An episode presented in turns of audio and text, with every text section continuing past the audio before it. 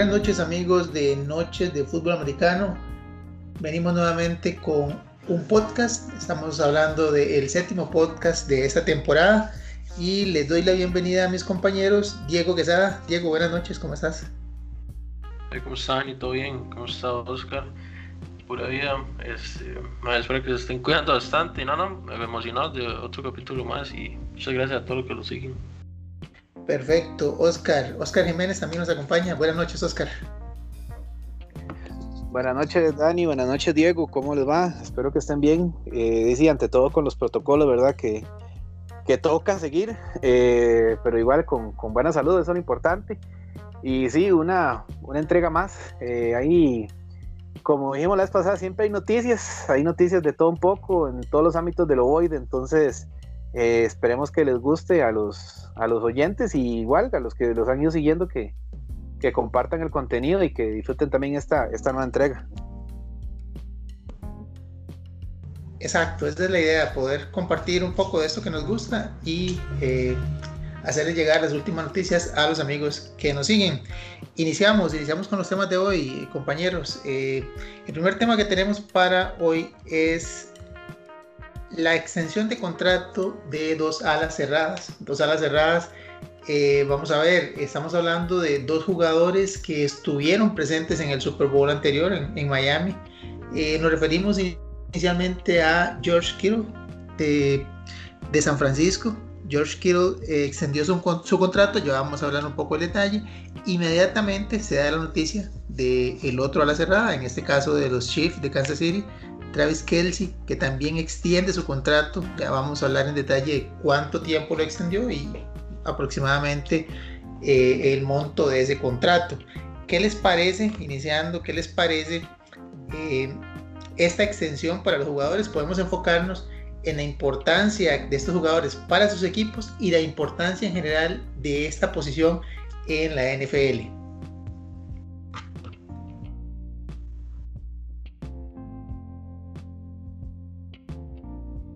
Diego, si querés vos primero. Está bien. Eh, bueno, como ya había hablado anteriormente, y lo vengo diciendo desde, hace tiempo, desde hace capítulos atrás, hace tiempo, para mí Josh Kittle ahorita actualmente es el mejor ala cerrada que hay. Eh, le sigue Travis Kelsey, pero para mí el número uno ahorita actualmente es eh, Josh Kittle. Me parece que son jugadores muy buenos actualmente, es bueno tenerlos en su equipo. De Travis Kelsey por su parte ganó el Super Bowl y, son, son jugadores muy versátiles, son, son, no son ese tipo de ala cerrada que se acostumbra a ver en, la NFL, son, se pueden poner a hacer varias eh, cosas a la misma vez. Me parece muy importante mantenerlos en los equipos.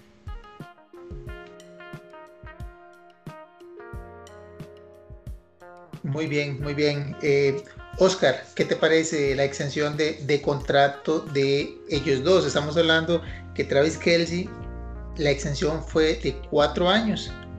Eh, en el caso de Kittle, me parece que fueron cinco años de extensión. Sí, lo, curioso de ambos contratos es que fue uno detrás del otro esta, esta semana, porque primero fue Kittle que termina, si no está haciendo como tal vez se mejora la cerrada en la historia por paga, por contrato, está entre esos puestos. Yo creo que inclusive había superado esa, esa paga. Eh, y con el tema de Kelsey, pues sí, como, como dijo Diego, o son jugadores ya consolidados propiamente en su posición, ya son como los estandartes a seguir de, de ala cerrada en NFL. Eh, uno y dos, cada uno va, hay gente que pone a Kelsey de primero, yo pongo personalmente a Kittle de primero, eh, incluso en el mismo top 10, del top 100 de NFL, está arriba Kittle por, está por encima Kittle de Kelsey. Em, muy completo los dos, la verdad es que sí, veo más completo a Kittle. Muy curioso ya bueno, la, extensión porque no se había visto contratos para la cerrada a ese nivel como está ahorita.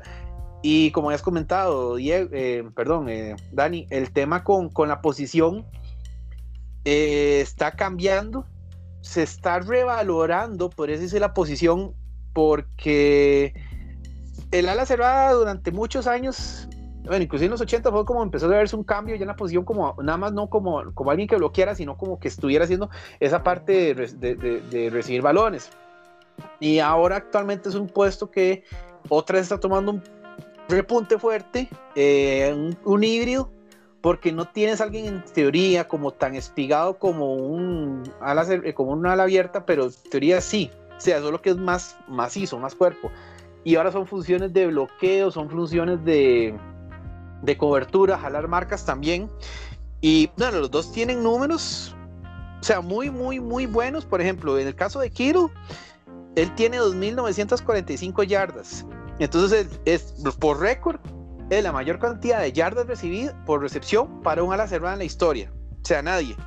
Y tiene también una parte que, que por lo que es de bloqueo con él en el campo, eh, los Niners tenían 5 yardas promedio por acarreo contra 3 y media con él fuera del campo. O sea, ojo la diferencia cuando Kittle no está en el campo. Eso, por ejemplo, a nivel de juego.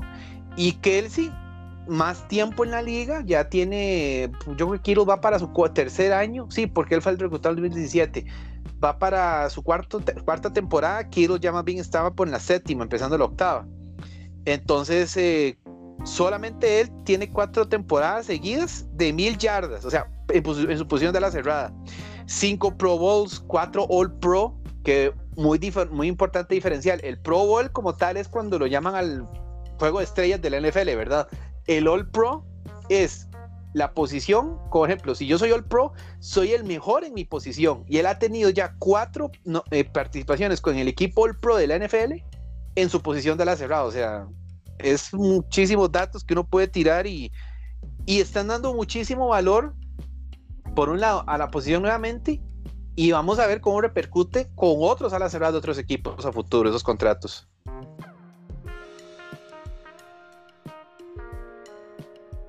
Sí, definitivamente esos contratos están cambiando la forma de ver y, valorar a esa posición de ala cerrada.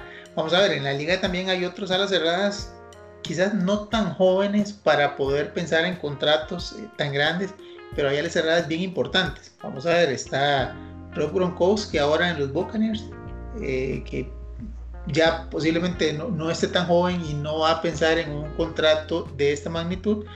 Sin embargo, también hay otros, ¿verdad? Como por ejemplo eh, Kyle Rudolph eh, en, los Vikings, que él sí podría optar por, por, un contrato importante. Y hay algunos otros, ¿verdad? Esto, esto le va a abrir la puerta a los más nuevos, aquellos alas cerradas que, que, pues, que vengan a brillar en la NFL definitivamente.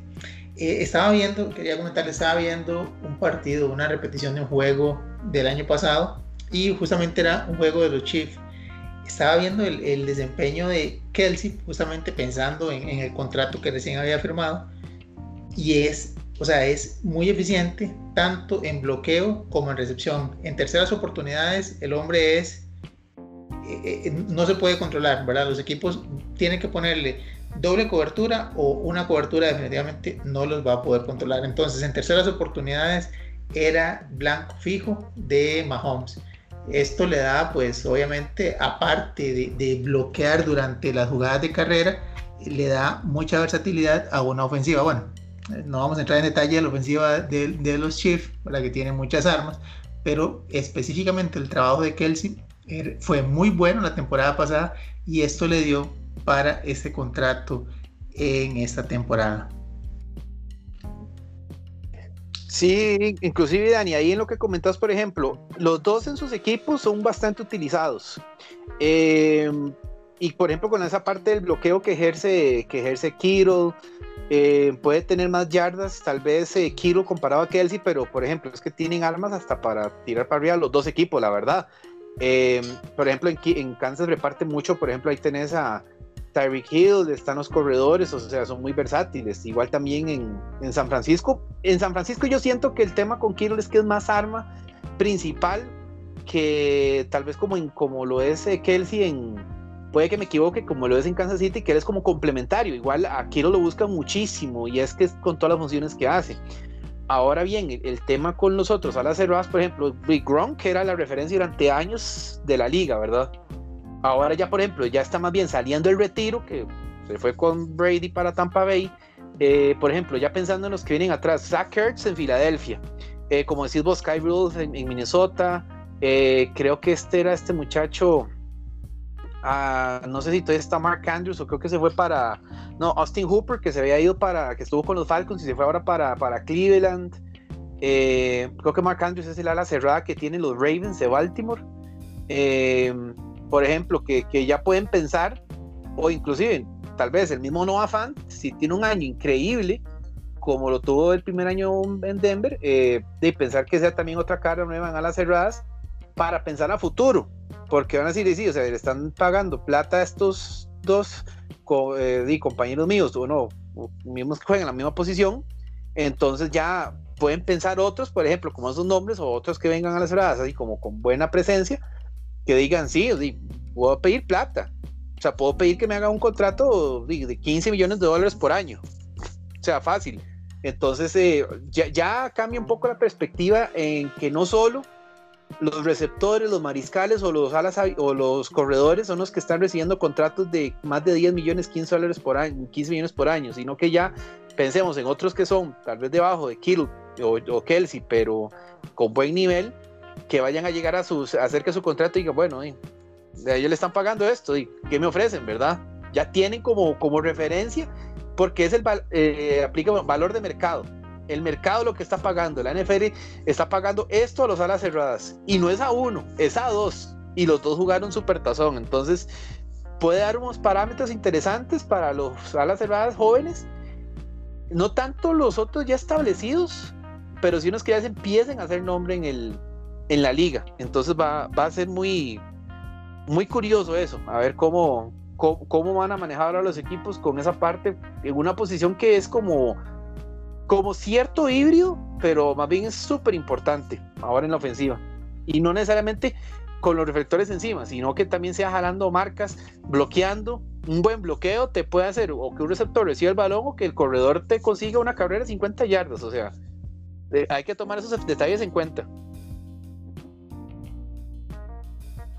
Clarísimo, sí, sí, la función de bloqueo, muchas veces uno no, uno, uno como, como aficionado muchas veces está esperando quien hace la recepción, el, pase, pero el bloqueo obviamente es parte fundamental de las jugadas por tierra, por ejemplo, y muchas veces no vemos esa, esa función que hacen, ejecutan los alas cerradas. Eh, un, ala cerrada bien eficiente en bloqueo le da tiempo al quarterback para, perdón, al, corredor para poder de, eh, desempeñar y poder ejecutar la jugada. Entonces, eh, esto obviamente se valora bastante y como mencionabas, Oscar, eh, posiblemente es la puerta que estaban esperando los nuevos alas cerradas. mencionaste uno bien importante, el año pasado estuvo bien mencionado en el draft, Noah Fan, que está justamente en, Denver. Este es un, es un jugador que se proyecta bien. Fue, fue, en primera ronda, fue el número 22 15 o 22, a mí me se me olvida, pero fue primera ronda. Fue en primera ronda, entonces e, es un jugador del cual se espera bastante, creo que cumplió en el primer año. Vamos a ver cómo, cómo sigue su carrera desarrollándose ahora, este, tomando en cuenta que todavía es un novato, pero con esto a él y a otros se les abren las puertas para un mejor contrato definitivamente. inclusive con Fanta ahí puedo hacer eh, una, una acotación de que de hecho él rompió el récord de la franquicia de Broncos por más recepciones para un ala cerrada novato. O sea, y es que el detalle con los alas cerradas, eh, bueno, por ejemplo, eso ya da muy buenos números porque arrancó como complicado, pero ya después fue, fue puliéndose, fue agarrando buena técnica y ya es parte importante de la ofensiva para el equipo, de lo que se espera bastante. Ahora el detalle es que, por ejemplo, el ala cerrada no es una posición, eh, para no extenderlo mucho, no es una posición que te va a ser sorprendente en la primera temporada. O sea, lo que hizo Fan fue genial eh, y, fueron muy buenos números. Eh, por ejemplo, una ala cerrada promedio, por ejemplo, cuando uno se pone a ver las temporadas, inclusive de novato, de Grunt, de, Kittle, de, de, Kelsey, de George Kittle, las primeras temporadas de la, sí, la novato fue nada relevante, nada impresionante.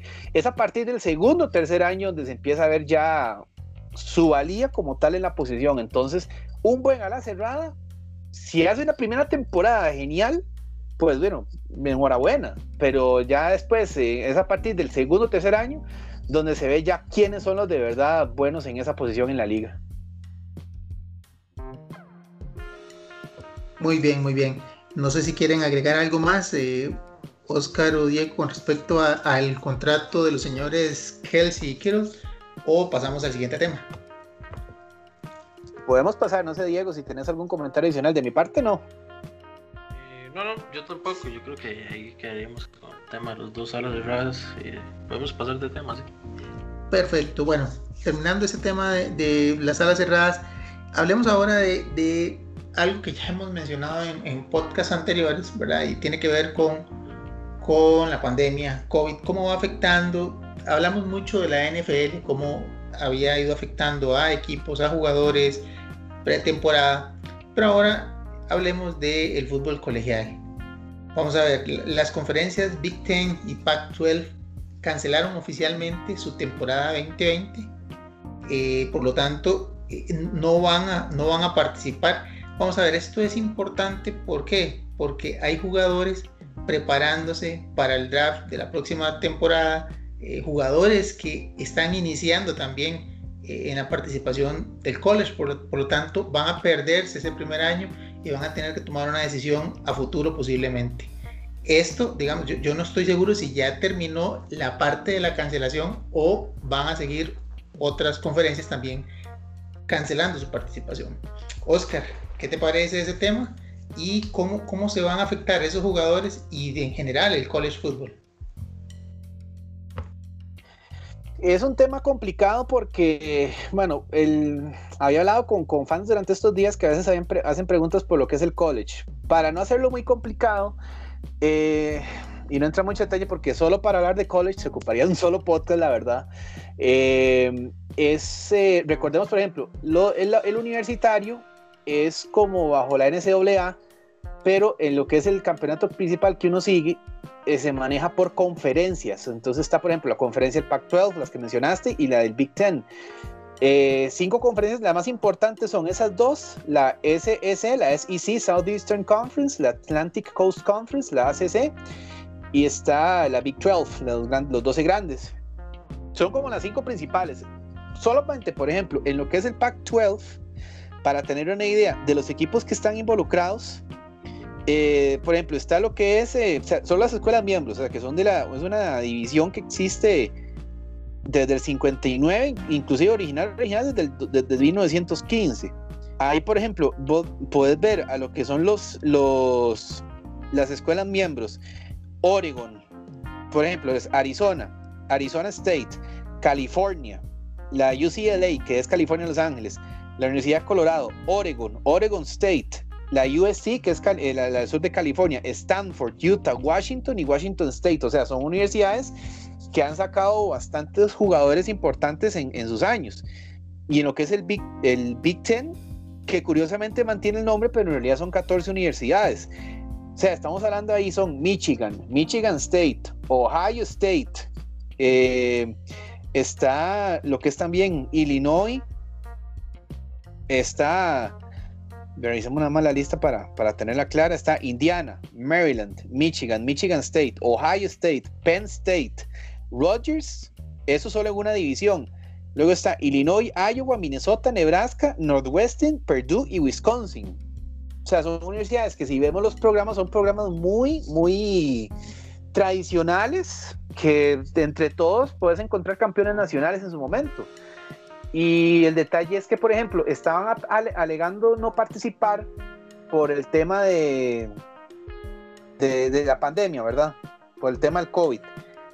A nivel, a nivel universitario es diferente porque no hay un comisionado solo que maneje todo, la, todo el sistema sino que es un comisionado por cada conferencia, pero ellos no responden a un solo comisionado, por así decirlo.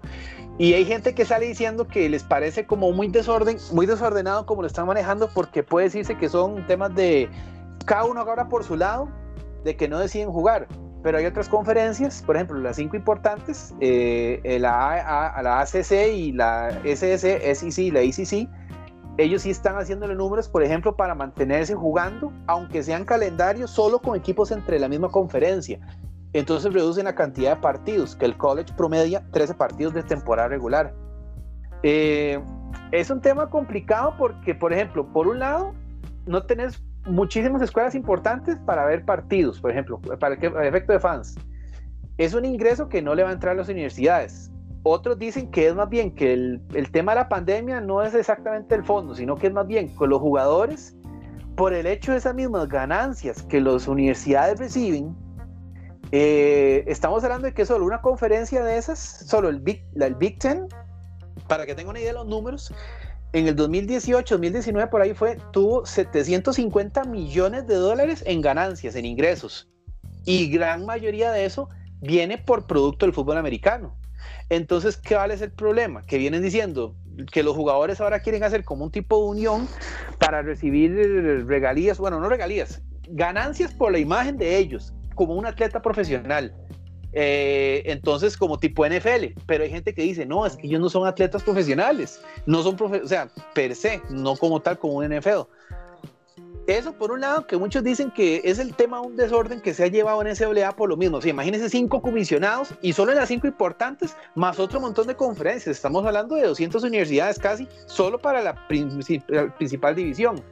Eh, y ahora pensar en, lo que afecta en NFL, por ejemplo, si no tenés temporada, correrían, por ejemplo, si la corrieran, la correrían a primavera el otro año. Y en primavera es donde se hace el draft de NFL. Entonces, hay prospectos que pueden estar en su último año que no jugarían. Entonces, ¿qué van a ver los reclutadores o cómo les afecta eso si quisieran hacer una carrera profesional? Nada más para, para que tengan un dato de lo que representan esas dos. Por ejemplo, en el combine, en el combine para el draft de NFL, que eso recuerdan ustedes que es la actividad que hacen los equipos eh, antes del draft, donde hacen las pruebas académicas y fuerza y todo eso. Ustedes la, la, recuerdan, ¿verdad? Eh, claro, sí, claro, es, una actividad bien, bien conocida previo al draft. Sí, sí, la seguimos. Sí, sí, esa ya, ya agarró popularidad y transmisión televisiva. Solo imagínense, por ejemplo, en lo que fue para el, para el, para el 2020, eran 104 jugadores del Combine que eran de esas dos conferencias, o del Big Ten o del Pac-12. O sea, casi un 31% de los que iban a participar. Y de esos, durante los últimos cinco años, un promedio de 99 jugadores por año han sido de esas escuelas. O sea, casi un 30% de todos los jugadores. O sea, es un, es un número que, que, aporta bastante jugador a la NFL. Entonces, eso ya va a generar un problema para efectos de, cantidad tal vez de jugadores que quieran o no ir a la NFL o de ver que a quién pueden reclutar, ¿verdad? O sea, porque también hasta habría que pensar inclusive si se corre la fecha del draft, si ellos no fueran a jugar en la liga primaveral, o sea, si no fueran a jugar al otro año, si no esperas hasta el otro año, por lo menos hasta otoño del 2021. Entonces, eh, tiene sus repercusiones para nivel de NFL también por el tema de la cantidad de talento que se puede obtener de, esas universidades. Eh, o sea, es que se van nombres, son muchísimos nombres que a uno le, que tal vez unos brillaron más que otros, pero o sea, estamos hablando de escuelas importantes que, que aportan jugadores profesionales. Entonces eso puede repercutir, por un lado, en la NFL, por el tema de talento disponible, ver quiénes o quiénes no, o por lo menos que tengan cierta referencia de quién reclutar, ¿verdad? Si no los estás viendo en su último año. Eh, y el tema también que genera como un poco ese, como esa, esa, esa gente que dice que quieren, ya es hora de que llegue alguien y ponga un orden como tal de un solo comisionado que responda, que maneje y que a él le respondan los otros. Porque es como cada quien agarrando por su lado y unos van a decir, sí, vamos a jugar y hasta los mismos jugadores dicen, queremos jugar del Big Ten, hay un movimiento ahí de, de que están recolectando, ya llevan más de 3.000 firmas para decir, no, no, nosotros queremos jugar, los jugadores. O sea, los mismos estudiantes, bueno, llámese estudiantes, pero son jugadores como tal, eh, de, la, de universitario. No hablemos de estudiante promedio, hablemos de que son unos estudiantes que vienen con becas y el deporte es el que le ha dado las becas. Entonces ellos dicen, de no, o sea, queremos jugar eso y estamos peleando por eso para siguiendo con protocolos y todo lo demás, pero o sea, es un tema complicado y, mucha gente le, ha comentado bastante eso por, por lo mismo de, la de las repercusiones que vaya a tener a futuro para ellos jugadores con, con a futuro en NFL también y un tema de ingresos también, o sea, que, que, es bastante, al final también son ganancias que dejan de recibir las escuelas, pero, pero no necesariamente que sea, dicen que es por el tema de pandemia, pero hay otra gente que quiere, lo ve por otro lado.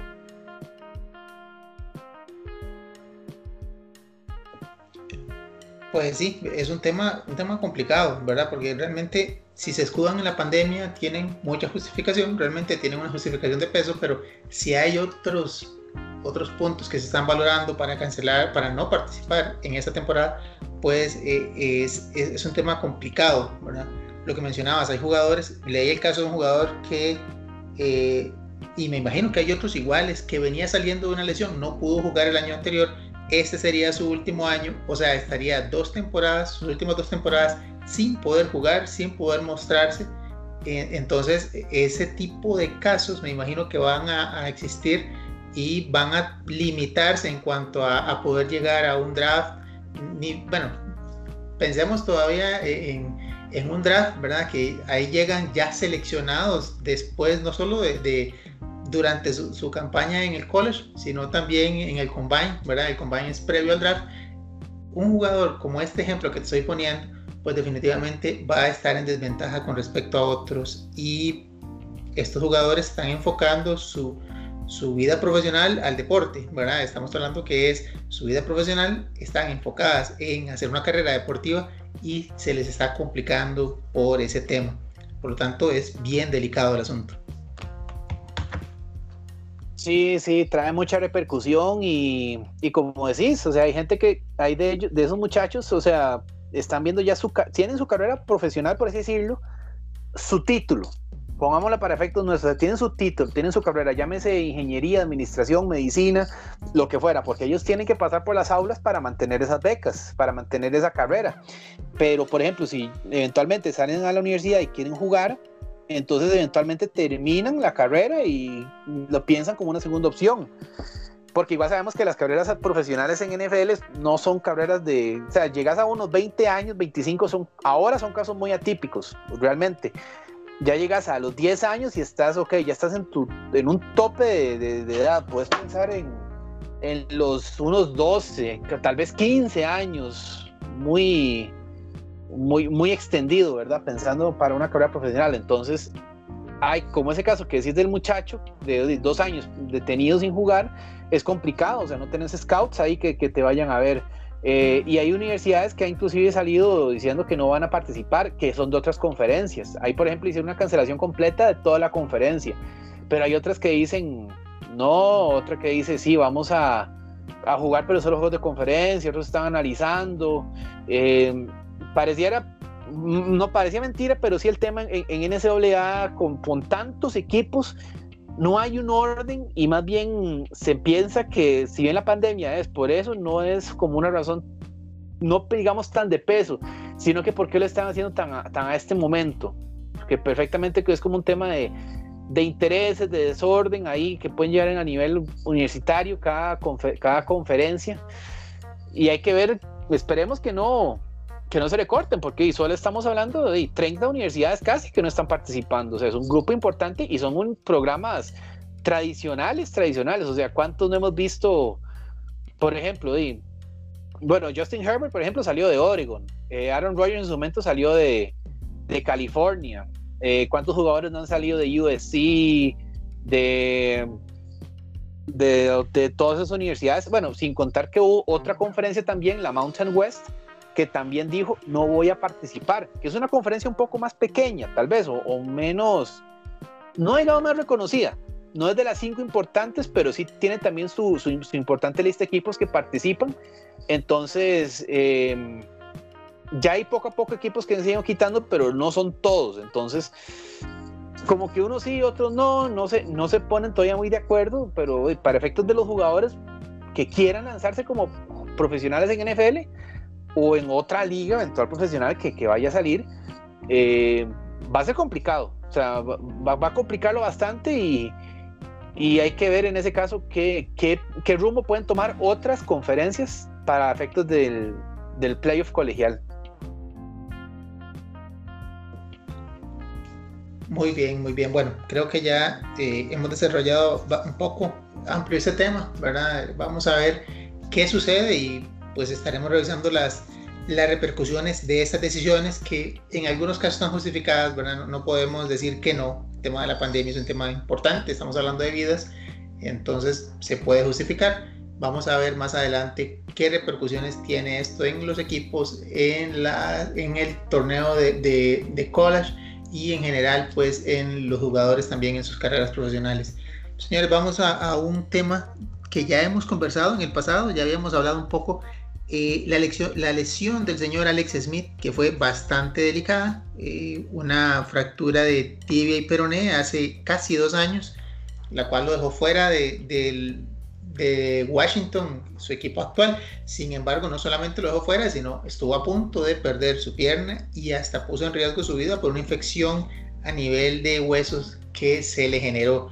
Eh, el día de, bueno, esa semana se anunció que ha sido autorizado para regresar a las prácticas y por lo tanto competir por un puesto de, en la posición de quarterback en, Washington. ¿Ustedes cómo ven este regreso? Bueno, un regreso milagroso, podríamos decir. Sin embargo, vamos a ver, hay un video en el que se ve que está celebrando con la familia y se puede notar la dificultad o un poco de compromiso para dar los pasos con la pierna derecha, que es la que tiene pues tiene, tuvo la lesión. ¿Qué les parece realmente? Bueno, aparte de milagroso y pues algo positivo el regreso de él, ¿les parece que realmente va a pelear por un puesto en Washington o será más bien un, un capitán desde, la, desde el banco o desde fuera que estará impulsando a sus compañeros? ¿Qué les parece? Adelante vos, Diego, primero. Soy este, como decís Dani, yo siento que a él lo llevan para que sea un, capitán en el camerino, porque, o sea, si bien es cierto, para nadie es un secreto la, lo complicado que ha sido para este Alex Smith eh, volver a, a, caminar, porque hasta los mismos médicos han dicho que es un milagro médico. Y, y también, no sé, a mí me, siendo Alex Smith, a mí me preocuparía volver a los emparrillados por por, otra vez lesionarse y que esta vez sí ya no pueda este, incluso hasta caminar o, perder la pierna en muy mal de los casos y ojalá que no pase pero yo siento que él llega más bien al camerino de Washington a, ser un líder más eh, a, tratar de ayudar a, a los compañeros con, con, la experiencia que ha tenido en, en la liga y, y con la experiencia que él maneja, ¿verdad?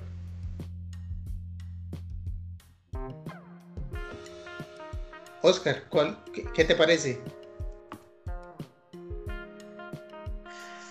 Pues bueno, por un lado mis respetos completamente por el hecho de, superar esa, de llevar a cabo esa recuperación, o sea, como dijiste Ani al inicio, fue una donde casi pierde la pierna, por no decir casi pierde la vida, tuvo 17 cirugías para, durante todos los procesos del 2018, de noviembre del 2018 eh, bueno, lo que fue la, los, esa terapia, eh, no sé cuántas, cuánto músculo perdió en la pierna completamente por ese tema.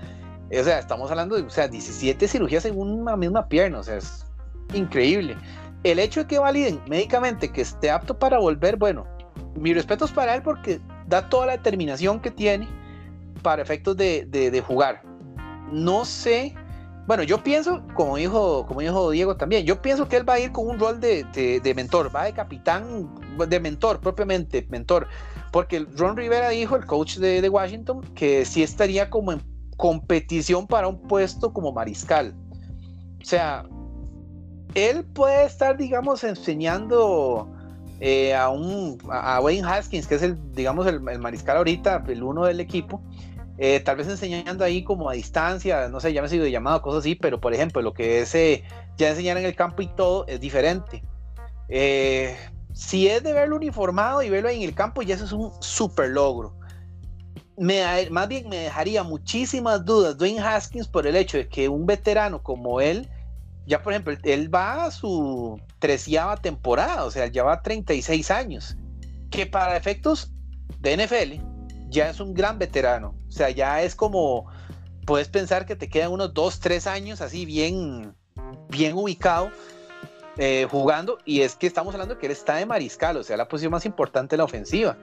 Entonces, eh, me quedaría duda si Dwayne Haskins pierde la posición de él en contra, contra Smith, no es para restarle mérito a Alex Smith. O sea, él ha hecho, él se ha mantenido constante inclusive en Kansas City, antes de que llegara Mahomes, él fue, cuando llegó, cuando llegó Mahomes, él estuvo como en un rol de, mentor para él, pero Mahomes dice solo muy buenas referencias de, de Alex Smith cuando estuvo ese tiempo con, con, con, Kansas City y después lo canjearon a Washington. Y Washington tuvo, en Washington tuvo un desempeño decente y el equipo tuvo marca, tenía marca ganadora cuando él estaba jugando. Justamente en esa lesión, antes de esa lesión, el equipo estaba con marca de 6 y 3 en ese momento. Y ya después sabemos que el equipo se vino, se vino abajo, lastimosamente. O sea, él era como que tenía un gran peso en ofensiva. Eh, muy meritorio. No sé, habría que ver qué tanto peso, porque ahorita, por ejemplo, está, está Dwayne Haskins y está Kyle Allen. Ese es el otro mariscal. Hay que ver si él es como para determinarse, sí, o sea, yo quiero salir a jugar. Nada más espero que no le vuelva a pasar otra lesión así. Lo único que quisiera. O sea, ni a él ni a nadie. Porque pues, fue todo un proceso de casi dos años para estar fuera de las canchas. Muy meritorio, no sé bajo qué condiciones estará jugando él de, en caso de que quede. O sea, no sé, ni siquiera. si queda pensando, si lo pienso ver de titular para ganar el puesto ahí en Washington, yo diría, no, o sea, Haskins definitivamente no. Le está quedando grande el puesto y estás poniendo un veterano que te lleva más de 12 años de edad, por decir algo. Entonces, no es, vuelvo insisto, no es quitarle mérito a Alex Smith, pero o sea, para que él que puede tener una ventaja por un lado, Haskins conoce el, equipo, pero es que ambos están llegando a un esquema nuevo que sería el de Ron Rivera. Pero el colmillo que tiene Alex Smith podría servirle para quedar de tal vez de puesto uno, no sé, no, no, no me animo, no me aventuro a decir que va a quedar de titular, pero si no, por lo menos ahí queda como un muy buen mentor para efecto de que en caso de que tal vez Haskins no funcionara, llegue él y por lo menos cumpla mientras tanto para ver qué tal con el equipo y bueno, ya un cambio de disciplina en general con, Washington y con Ron Rivera y el cambio de mentalidad que quieren hacer ahora en la franquicia. Sí, definitivamente tampoco me quiero imaginar los defensivos, los alas defensivos que son normalmente los que llegan a, a, golpear al quarterback, la forma en que, en que o sea, no, sé cómo llegarían en dado dado el caso que tengan que, ir a, a, taclear a Alex Smith, ¿verdad? Sabiendo la lesión que tienen, eso es algo bien importante, ¿verdad? Que no, sé cómo lo irán a manejar. Vamos a ver, vamos a ver cómo lo maneja Washington. Ron Rivera, pues alguien de experiencia, creo que si está en riesgo la vida o la pierna de Alex, definitivamente no lo va a tomar en cuenta para exponerle un juego. Entonces, tenemos que esperar simplemente. Eh, compañeros, creo que estamos llegando al final del podcast de hoy. Eh, Diego, no, sé si quisieras agregar algo más del tema de Alex Smith o por ahí estamos bien. Y si es así, pues estaríamos llegando al final del podcast de hoy.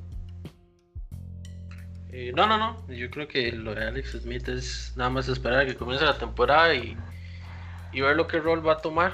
Pero no, no. Yo creo que eso sería todo por el capítulo de hoy.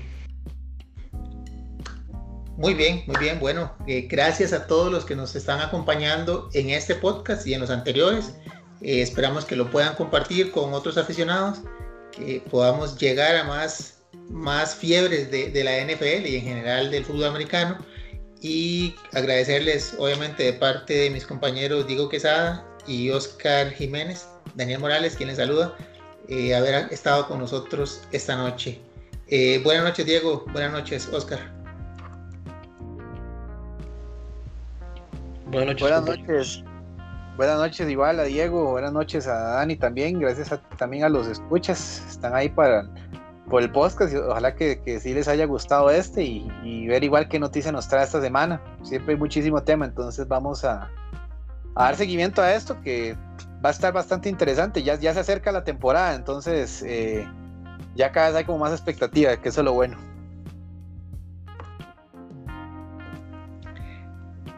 Cierto, hablando de eso, eh, para cerrar, ya nos queda menos de un mes para el inicio de la temporada, ¿verdad? Eso va a ser el jueves 10 de septiembre en el estadio de Kansas City, en Arrowhead.